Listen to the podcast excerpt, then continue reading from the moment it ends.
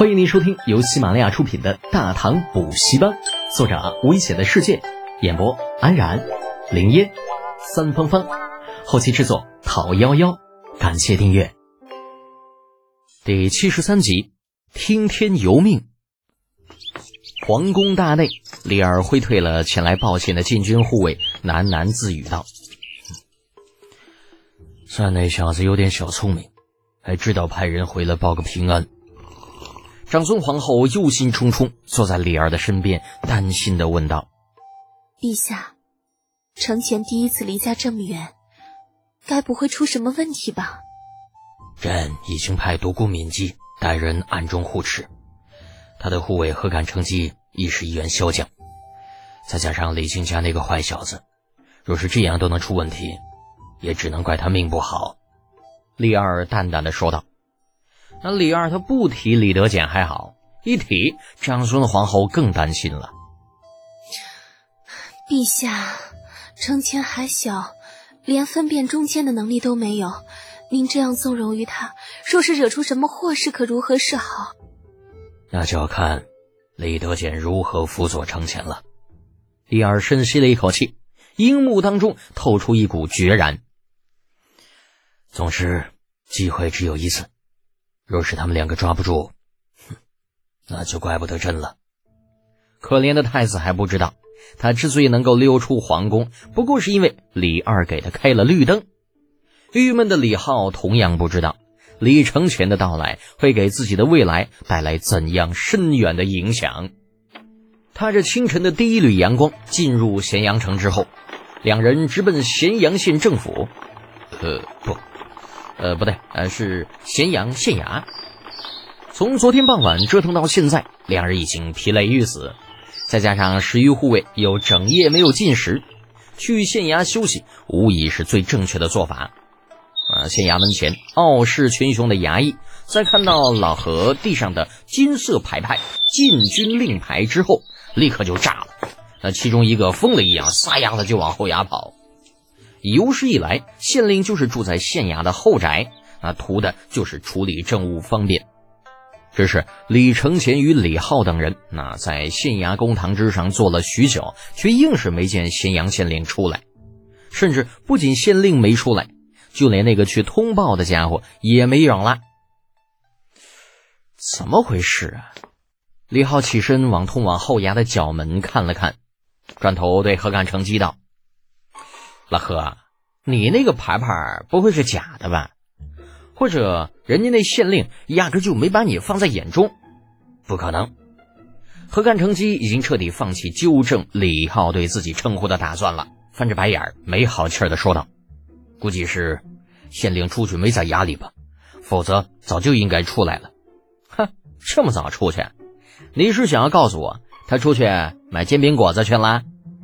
李浩说着，又向角门的位置走了走，探头往后面看了一看，随即眉头一皱：“哎，老何，你过来听听看，这后边是不是有哭声啊？”哭声。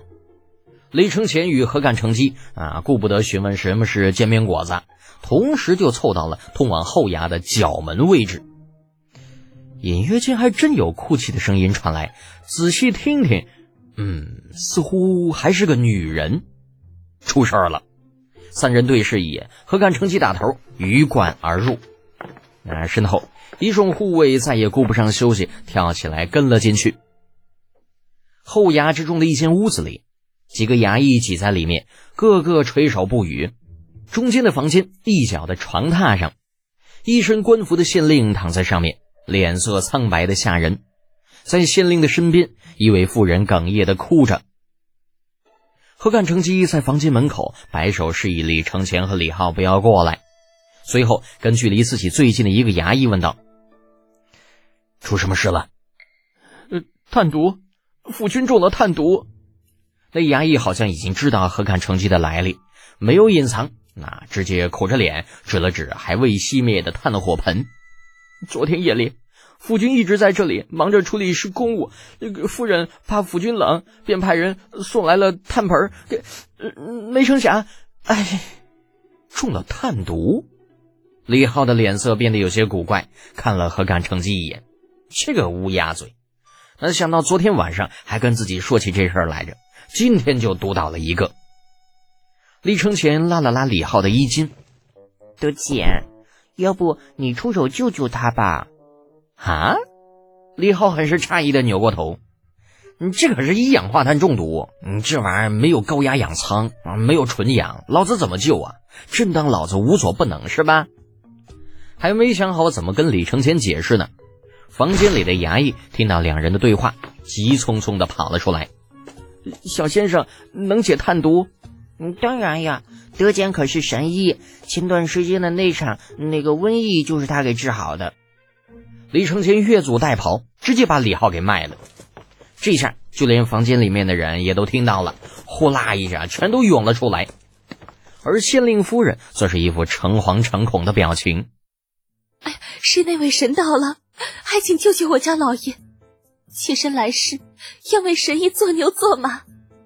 这一下，李浩就算是想要推脱也不成了。深吸了一口气，越众而出，来到县令夫人的面前。啊，做牛做马就算了，真想救你家老爷的话，就把他抬到院子里来。怕他冷呢，就给他弄床被子，给他盖上。好，好，好，好。妇人像是抓到救命稻草一般，没有任何质疑，立刻安排人把县令抬了出来，放到后衙的天井当中。那然后又眼巴巴的看着李浩。李浩见众人依旧围在县令的身边，皱了皱眉头：“你们别挡着，都起开，起开啊！把地方给让出来。”众人面面相觑。这家伙把人抬到院子里，随便那么一丢，这是救人的套路吗？李浩的年龄更成为了致命的硬伤。县令夫人一脸狐疑，正想发问呢，刚刚跑进来的那个衙役已经凑上去，把何干成记的皇宫禁军的身份说了。县令夫人的脸色变了变，朝着老何行了一礼，强打精神道：“妾身见过将军，夫家惨遭不幸，未曾远迎，还望将军不要见怪。”老何面无表情的摆了摆手，罢了，是某家等人来的不巧。